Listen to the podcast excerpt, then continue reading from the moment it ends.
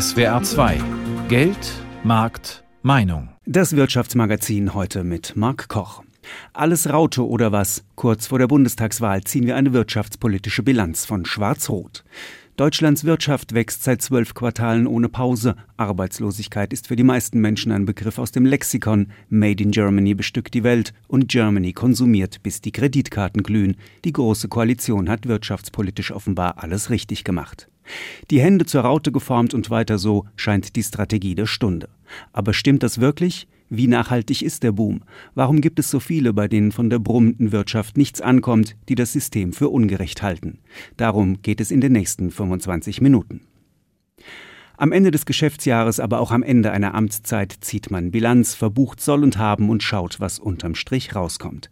SWR Hauptstadtkorrespondent Dirk Rodenkirch hat genau das mit der Wirtschaftspolitik der Großen Koalition gemacht. Deutschland im Daueraufschwung. Fast so lange wie die GroKo in Berlin regiert, wächst und wächst die Wirtschaft. Seit drei Jahren geht es immer in eine Richtung, bergauf. Auch zur Freude von Finanzminister Wolfgang Schäuble, CDU. An dieser guten wirtschaftlichen Entwicklung hat die nachhaltige, verlässliche und vertrauensstiftende Finanzpolitik der Bundesregierung in den letzten Jahren einen erheblichen Anteil. Doch sehr stark profitiert hat Deutschland auch von sogenannten Sonderfaktoren, dem schwachen Euro, der Produkte made in Germany billiger macht und den Absatz ankurbelt, dem niedrigen Ölpreis, durch den viele Unternehmen günstiger produzieren und transportieren können und ganz wichtig die geringen Zinsen. Der Staat spart dadurch viele Milliarden an Kreditkosten. Für Unternehmen machen sie Investitionen leichter und günstiger. Zufrieden mit der Lage zeigt sich auch die Bundeswirtschaftsministerin Brigitte Zypris Zypris von der SPD hält die deutsche Wirtschaft für sehr robust. Was auffällig ist, ist, dass die internationalen Risiken die deutsche Wirtschaft relativ wenig beeinträchtigen. Und das führen wir darauf zurück, dass wir inzwischen doch eine solide Binnenwirtschaft haben. Es war ja in der Vergangenheit immer eher unser Thema, dass wir gesagt haben, die Deutschen sparen sehr gerne. Das tun sie zwar nach wie vor auch noch, aber sie geben inzwischen auch gerne etwas mehr aus. Unter anderem, weil sich Sparen schon länger nicht mehr lohnt, aber auch durch die gute Beschäftigungslage konsumieren die Menschen mehr. Hinzu kommen gestiegene Löhne und die Einführung des Mindestlohns. Aus Sicht von Arbeitsministerin Andrea Nahles ein Erfolg. Als ich den Mindestlohn eingeführt habe, da wurde behauptet, das hat sich alles als Luftbuchung herausgestellt, dass 900.000 Arbeitsplätze gefährdet sind. Es war ein Riesengeschrei. Die Koalitionspartner CDU und CSU standen mit mit am stärksten auf der Bremse. Aber mittlerweile schmückt sich auch die Bundeskanzlerin mit der Einführung des Mindestlohns. Nicht weniger zäh das Ringen in der Koalition um die Leiharbeit. Die SPD setzte durch, dass Leiharbeiter nach 18 Monaten übernommen werden müssen, wenn sie im Betrieb bleiben. Gescheitert am Widerstand der Union ist dagegen das von den Sozialdemokraten geforderte Rückkehrrecht aus Teilzeit in Vollzeit. Ministerin Nahles sieht darin einen Bruch des Koalitionsvertrages. Ansonsten zeigt sie sich zufrieden mit der Ausbeute der SPD in der Großen Koalition. Ich denke an Frauenquote, Unterhaltsvorschuss für Alleinerziehende verbessert, Mietpreisbremse durchgesetzt. Da gibt es vieles. Ich glaube, das war eine sehr produktive Koalition, wo auch die SPD-Minister sehr stark die Treiber und Motoren waren. Diese Einschätzung teilen auch viele, die kein SPD-Parteibuch haben. Die Politik von CDU und CSU kreiste vor allem um die schwarze Null. Das heißt, ausgeglichen ausgeglichene Haushalte, keine Neuverschuldung, aber auch wenig Investitionen. Weil Deutschland mehr Waren aus als einführt, ergab das unterm Strich große Handelsüberschüsse. Zum Unmut anderer EU-Länder und der USA. Deren Kritik ließ die Bundesregierung aber weitestgehend abprallen.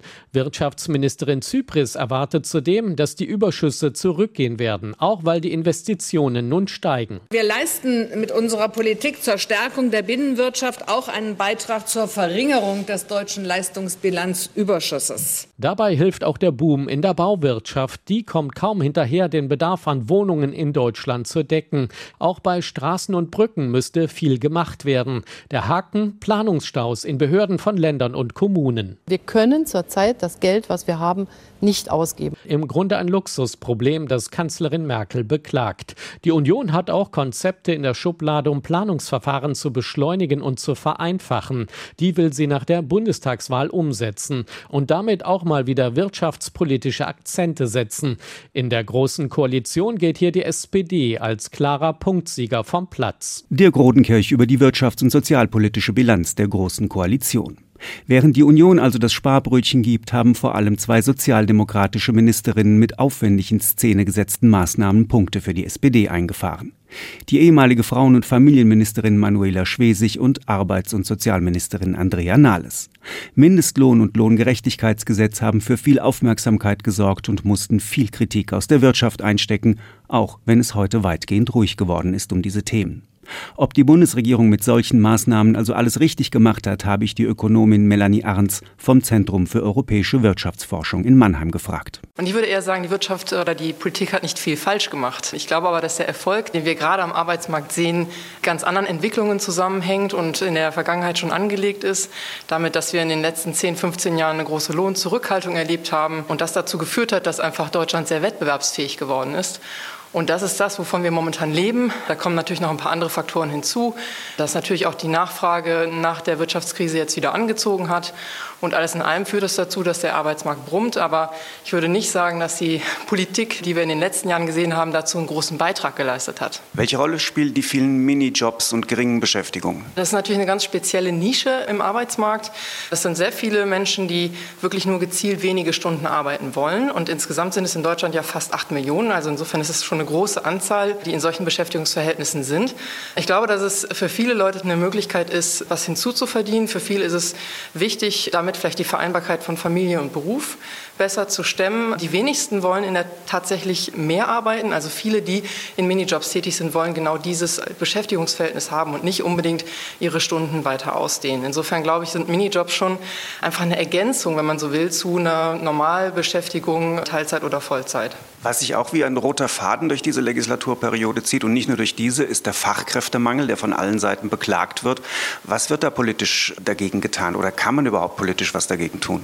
Also ich glaube tatsächlich, jetzt hinzugehen und von der Politik zu steuern, dass möglichst die Richtigen in die einzelnen Berufe gehen, das ist sehr schwierig. Also versuche wirklich Berufswahl zum Beispiel so zu steuern, dass es am Ende dann der Nachfrage entspricht, das ist eigentlich zum Scheitern verurteilt, weil einfach zu viel Bewegung da drin ist. Man kann aber natürlich dafür sorgen, dass man zum Beispiel das Arbeitskräftepotenzial, das wir haben, möglichst aktiviert, dass man Möglichkeiten schafft, eben für Menschen tatsächlich ihre Arbeit anzubieten, um dann eben auch in diese Lücken reinzustoßen. Auf der anderen Seite bin ich mir nicht so sicher, ob das ausreicht. Natürlich gibt es schon Engpassfaktoren wie zum Beispiel Altenpflege, Humanmedizin, einige Ingenieur- oder Bauberufe. Da weiß ich nicht, ob das automatisch sozusagen dazu führen wird, dass sich diese Lücken schließen. Aber als Ökonom würde man natürlich immer argumentieren, normalerweise sollten dann die Löhne in diesen Bereichen auch steigen und die Attraktivität dieser Berufe wieder zunehmen, sodass dann am Ende auch hoffentlich mehr Leute diese Berufe ergreifen. Ich glaube, dass die Politik, außer diese Rahmenbedingungen, von denen ich sprach, Arbeitskräftepotenzial steigern und so weiter, da relativ wenig tun kann. Dieses Kabinett hat mit zwei Ministerinnen sehr, sehr viel darüber nachgedacht und auch viel dafür getan, um die Vereinbarkeit von Familie und Beruf zu verbessern. Unterm Strich, was ist dabei rausgekommen aus Ihrer Sicht? Ja, ich glaube, man versucht da momentan so ein bisschen Symbolpolitik zu betreiben. Man hat natürlich schon versucht mit der Frauenquote vor ein paar Jahren und jetzt natürlich auch noch mit diesem Ansatz, dass man Auskunftsanspruch hat über die Löhne der männlichen Kollegen, einen Hebel zu finden, um, ja, ich sag mal so, die Frauen im Berufsleben zu stärken, an der Vereinbarkeit von Familie und Beruf, die aber, glaube ich, das eigentliche Problem ist, warum Frauen in bestimmte Bereiche schwieriger vordringen, ändert das aber erstmal per se nicht allzu viel. Und ich glaube, die Bereitstellung von Kinderbetreuung, das hat man ja schon in den letzten Jahren gut vorangetrieben, das ist ein wesentlicher Aspekt, aber ich denke, solange sich nicht eine gewisse Arbeitskultur auch nochmal grundlegend verändert, ist es natürlich schwierig, diese Vereinbarkeit von Familie und Beruf wirklich auf den Punkt zu bringen. Also letztlich hat es viel damit zu tun, dass Frauen eben doch vielleicht nicht die Überstunden abends noch machen. Es gibt zum Beispiel eine Studie, die zeigt, dass gerade das Anwesendsein in den späten Stunden im Büro sich karrieremäßig auszahlt. Und das ist natürlich etwas, was dann natürlich häufiger die männlichen Kollegen bevorzugt. Da muss sich einfach an der Arbeitskultur eher was ändern. In skandinavischen Ländern beispielsweise ist es so, dass es relativ normal ist, auch für männliche Kollegen nachmittags zu gehen, sich um die Kinder erstmal zu kümmern und abends dann nochmal eher wieder vielleicht den Laptop aufzuschlagen. Ich glaube, dass diese Kultur hier noch nicht vorhanden ist. Insofern ist dann wiederum, das muss ich schon sagen, so eine vermeintliche Symbolpolitik wie so eine Frauenquote, Quote, die ja nur auf 100 Unternehmen zunächst mal zutrifft oder den Anspruch jetzt da eine Auskunft erhalten zu können, zwar sicherlich in sich erstmal noch nicht direkt so wirksam, aber sie schafft schon irgendwie ein Bewusstsein dafür, dass sich etwas verändern muss an der Stelle. Insofern glaube ich, ist es auch nicht so ein schlechter Ansatz, aber es ist ein langwieriger Prozess. Die Wirtschaft hat auf viele arbeits- und sozialpolitische Maßnahmen dieser Regierung ähm, mit Kritik reagiert und oft kam dann auch der Satz, das ist alles viel zu bürokratisch, das hält nur den Laden auf. Teilen Sie das? Das glaube ich per se nicht. Also natürlich ist es so, wenn man versucht, bestimmte Dinge zu regulieren, dann geht das häufig auch mit irgendwelchen Pflichten einher, Dinge offenzulegen, Dinge zu dokumentieren. Beispielsweise beim Mindestlohn zu dokumentieren, wie die Arbeitszeiten sind der Beschäftigten oder im Hinblick auf dieses Lohngerechtigkeitsgesetz offenzulegen, wie die Gehälter sind, zum Beispiel im Betrieb. Also das sind Dinge, die natürlich erstmal irgendwie als negativ wahrgenommen werden. Aber ich glaube, so ganz kann man das dann nicht vermeiden. Wenn man beispielsweise den Mindestlohn denkt, ohne dass es die Möglichkeit gibt zu überprüfen, ob dieser auch eingehalten wird. Also insofern, man muss sicherlich versuchen, diese Bürokratie so, so klein wie möglich zu halten und so, so schlank wie möglich zu halten. Da bin ich auf jeden Fall auf der Seite der Wirtschaft. Aber natürlich muss es schon die Möglichkeit geben, bestimmte Dinge auch zu überprüfen. Ansonsten nützt die ganze Regulation gar nichts. Obwohl also eher die SPD als der wirtschaftspolitische Aktivposten dieser Koalition erscheint, hat ihr Spitzenkandidat Martin Schulz das Thema Gerechtigkeit ganz oben auf seine Wahlkampfagenda gesetzt. Völlig aus der Luft gegriffen ist das nicht, denn das Gefühl, dass es trotz der brummenden Wirtschaft nicht gerecht zugeht in unserem System, ist weit verbreitet. Viele sehen nichts vom Aufschwung und an Menschen, die schon lange ohne Arbeit sind, geht er ohnehin komplett vorbei.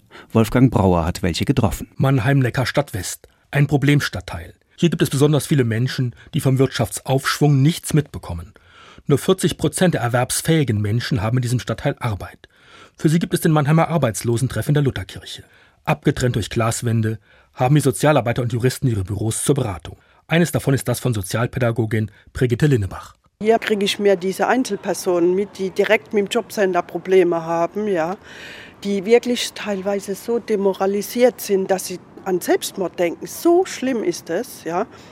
Und zwar jetzt nicht, weil die an ihrer Situation verzweifelt, sondern weil teilweise ein so rigider Ton im Jobcenter herrscht, dass die Leute teilweise Angst haben, dahin zu gehen, weil sie wissen, wenn ich jetzt was falsch mache oder Nein sage, dann verliere ich meine Wohnung, dann kann ich keinen Strom mehr bezahlen. Für viele Betroffene ist es ein Kampf um jeden Cent mit dem Jobcenter, meint die Sozialpädagogin. Wenn nichts mehr hilft, geht Brigitte Lindebach mit zu den Ämtern dann ändere sich schlagartig der Ton der Sachbearbeiter.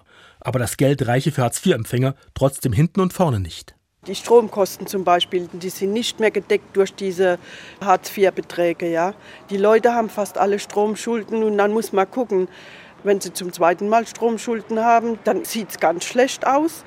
Da ist jetzt eine Familie mit zwei kleinen Kindern, die haben seit sieben Monaten keinen Strom und da ist auch nichts in Aussicht. Die Zahl derer, die arbeiten und trotzdem vom verdienten Geld nicht leben können, wird auch immer größer. In unser Mikrofon wollen die Betroffenen in der Neckarstadt West in Mannheim nicht sprechen. Roland Nitsch, Vorstand bei der Caritas in Mannheim, kennt die Probleme. Schließlich bietet auch der katholische Sozialverband Hilfen für Arbeitslose an. Ja, wir nehmen schon wahr, dass es für viele Menschen leichter geworden ist, Arbeit zu finden. Aber wir wissen auch, dass nicht alle von diesem Aufschwung profitieren. Die Zahl der langzeitarbeitslosen Menschen, derjenigen, die schon länger als ein Jahr arbeitslos sind, ist bei weitem nicht in gleichem Maße zurückgegangen, sondern es gibt halt auch Menschen, die zum Teil persönliche Handicaps haben, die nicht die volle Leistungsfähigkeit erbringen können, die vielleicht auch keine Ausbildung haben, die tun sich nach wie vor schwer, einen Arbeitsplatz auf dem normalen Arbeitsmarkt zu finden. Und es sind nicht nur Langzeitarbeitslose, die kaum oder gar nicht vom Wirtschaftsaufschwung profitieren. Auch diese Rentner. Für die Rentner müsste ein bisschen mehr tun hier, ne? dass die Rente sicherer wird hier. Ne? Ja, mir geht es nach wie vor schlecht, würde ich sagen, ne? bei dieser Rentenreform. Aber gut, man muss durch. Ne?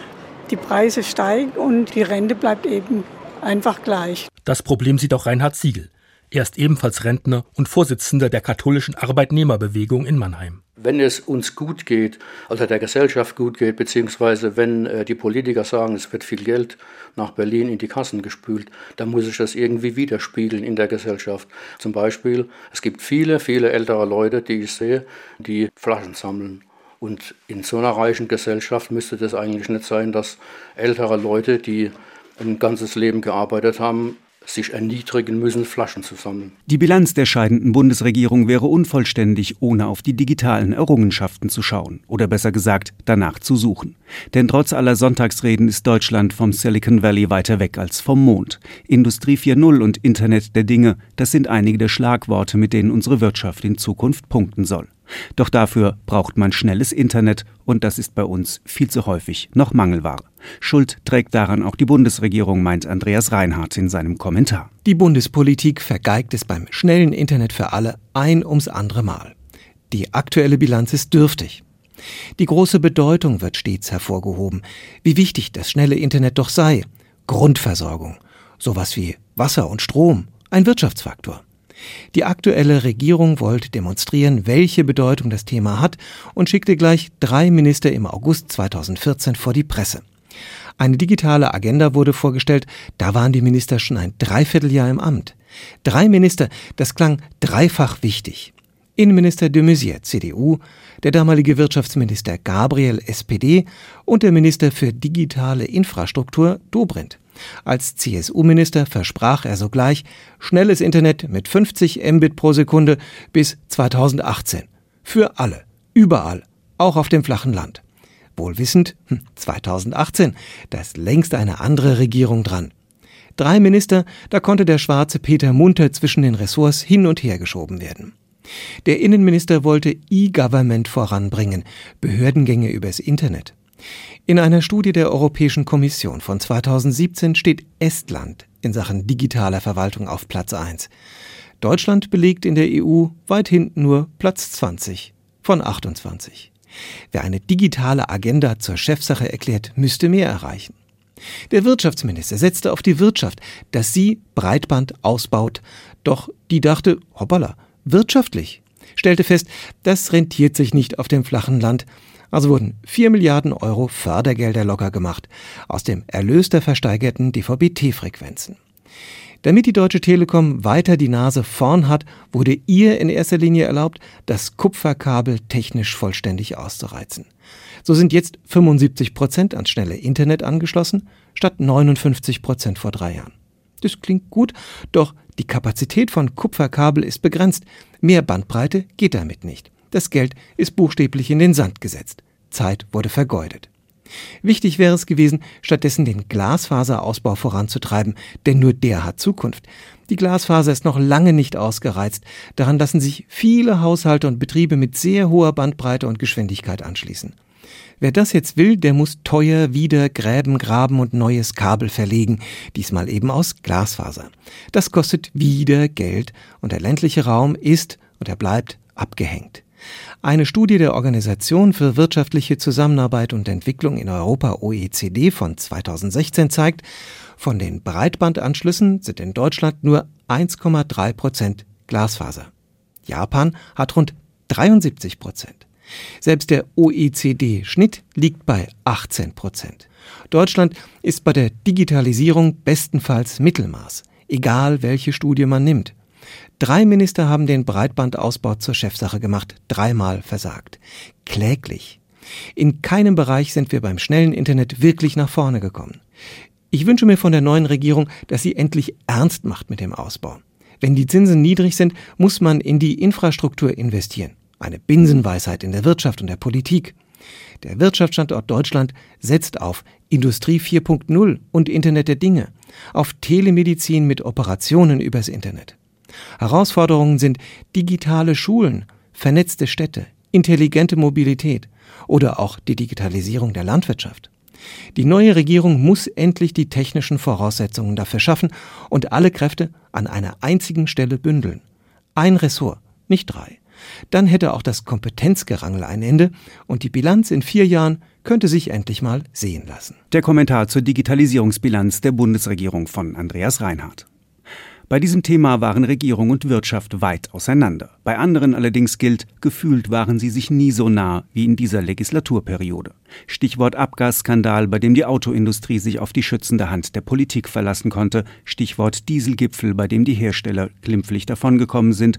Oder Stichwort VW-Gesetz, das niedersächsische Ministerpräsidenten regelmäßig in Schwierigkeiten bringt. Und ganz aktuell der millionenschwere Hilfskredit im Namen des Volkes für Air Berlin. Ich habe Hartmut Bäumer, Vorstand bei der Antikorruptionsorganisation Transparency International, gefragt, was er von dieser Staatshilfe für ein Privatunternehmen hält. Ich bin sehr, sehr skeptisch, ob das eine richtige Entscheidung ist. Ich kann zwar verstehen, dass man wegen der Arbeitsplätze und auch wegen der vielen Reisenden, die mit Air Berlin unterwegs sind, sagt, wir können jetzt nicht einfach so tun, als wäre morgen Schluss. Das wäre es aber auch nicht gewesen. Diese Diskussion, Lufthansa-Übernahme teilweise oder auch andere, die gibt es seit Monaten. Und ich glaube schon, dass die Politik oder sagen wir mal das Wirtschaftsministerium und die anderen Ministerien das auch wussten und vorher hätten sagen können, Leute, ihr könnt euch hier nicht drauf verlassen, dass wir da einspringen. So wie es jetzt gelaufen ist, hat es einfach ein, im Südwesten würde man sagen, Geschmäckle. Gefühlt war die Nähe zwischen Politik und Industrie selten so groß wie in dieser Legislaturperiode. Auf einer Skala von 0 gar nicht bis 10 sehr, sehr eng. Wo würden Sie die Nähe aktuell verorten? Naja, 7 bis 8 würde ich schon sagen. Warum? Sehen Sie, gerade diese letzte Legislaturperiode und der letzte große Konflikt, der uns jetzt seit äh, anderthalb Jahren beschäftigt, Dieselgate, äh, zeigt doch sehr deutlich, dass man manchmal das Gefühl hat, die Wirtschaftsbosse bestimmen, wo es politisch hingeht und nicht die Regierung. Ich spreche nicht von der Außenpolitik, aber in bestimmten äh, solchen Themen wird einfach deutlich, wer das Sagen hat. Und dass die Verbraucher oder auch die Umwelt in dem Fall oder früher die Verbraucher auch bei den Bankproblemen vor sieben, acht Jahren äh, sozusagen hinten anstehen müssen. Und das ist nicht richtig. Andererseits gehört es ja schon zu den Aufgaben des Staates, für gute Bedingungen seiner Schlüsselindustrien zu sorgen. Müssen wir darüber dann neu nachdenken? Na, das ist, ist völlig klar. Ich äh, würde auch nicht sagen, oder Transparency sagt auch nicht, es kann keinen Wechsel zwischen ähm, Industrie und Politik geben. Notwendig ist, dass es ausreichende Karenzzeiten äh, gibt, die sehen wir anders äh, von Transparency. Wir sagen drei Jahre, äh, der Bund sagt 18 äh, Monate und lässt dann auch noch Ausnahmen zu. Ähm, und dass vor allen Dingen das so gestaltet wird, dass eigentlich diejenigen, die sozusagen direkt involviert waren, von sich aus sich in bestimmten Dingen mindestens fernhalten. Man wird das gar nicht ganz verhindern können, ähm, aber es muss mehr Transparenz rein und es muss eine öffentliche größere Debatte geben, warum das so nicht anders gemacht wird. Und ich hatte das eben angesprochen, ich meine, die Kritik an dem sogenannten Autogipfel, die ist ja einhellig. Da gibt es ja kaum jemand, außer Herrn Wiesmann, der sagt, äh, das war nur eine gute Lösung. Jetzt ist ja bekannt geworden, dass die niedersächsischen Ministerpräsidenten, und zwar egal von welcher Partei, bestimmte Dinge mit dem VW-Konzern abgestimmt haben. Und da hat die Deutsche Schutzvereinigung für Wertpapierbesitz mal wieder verlangt, die Politik solle sich generell bei Beteiligungen an Unternehmen raushalten. Wie finden Sie diese Forderung? Ich finde die im Prinzip richtig. Ich bin der Meinung, wir haben das jetzt nicht bei Transparency abgestimmt, das sage ich jetzt mal dazu, aber man sollte das Volkswagen-Gesetz aufheben. Man sollte wirklich diese Nähe unterbinden. Ich glaube schon, wenn man Ministerpräsident dieses Landes ist, ganz egal, welcher Partei man dann angehört, kommt man ja auch rein rechtlich in eine schwierige Lage, wenn er im Aufsichtsrat sitzt und einerseits das Land repräsentieren soll und auf der anderen Seite auch im Aufsichtsrat sozusagen die Verpflichtung hat, im Sinne dieses Unternehmens zu argumentieren. Also das kann man nur dadurch abändern, dass man äh, diese enge Verbindung aufgibt. Dann müsste man aber konsequenterweise auch jeden Landrat aus dem Aufsichtsgremium der Kreissparkassen raushalten, oder? Nicht so ganz. Ähm, ich lache deswegen, weil ich das erlebt habe. Ich war mal Regierungspräsident und da hat man diese Diskussion ja öfter. Die Kreissparkassen, wenn sie freie Banken wären, was sie gerne sein wollten, äh, mit unterschiedlichen Anteilseignern, dann wäre das richtig. Nun sind die Sparkassen, soweit ich es jetzt richtig erinnere, immer noch immer hundertprozentige Töchter entweder der Landkreise oder der Städte und so weiter. Von daher kann man natürlich dann nicht sagen, diejenigen, die die 100 Prozent haben, dürfen da nicht drin sitzen. Also es gibt Unterschiede, aber auch da wird man noch mal drüber nachdenken müssen, aber mehr über die Form, wie überhaupt Sparkassen betrieben werden. Sie loben in dem Zusammenhang oder Transparency lobt in diesem Zusammenhang immer die Hamburger Gesetzgebung mit den Transparenzgesetzen. Wäre das auch was, was man im Bund brauchen könnte? Das brauchen wir ganz sicherlich. Wissen Sie, wenn man sich der Realität, wie es im Leben politisch und gesellschaftlich ist, stellt, dann wird man nicht sagen können, wir wollen das alles verbieten. Das wäre auch falsch. Es muss auch einen Wechsel geben, aber Deswegen ist es so notwendig, dass das absolut transparent geschieht und dass man auch die Informationen bekommt, wenn man nachfragt. Dann kann man eben auch vor Wahlen sagen, gut, diese und jene Partei finden das richtig so. Und das muss man auch nicht unbedingt deswegen verwerflich finden, aber dann weiß jeder, an wen er sich wendet, wenn er Änderungen haben will oder wo er sagt, nein, das möchte ich so nicht, deswegen wähle ich andere. Sagt Hartmut Bäumer von Transparency International. Das war Geld, Markt, Meinung mit einer wirtschaftspolitischen Bilanz der Großen Koalition mit Mark Koch.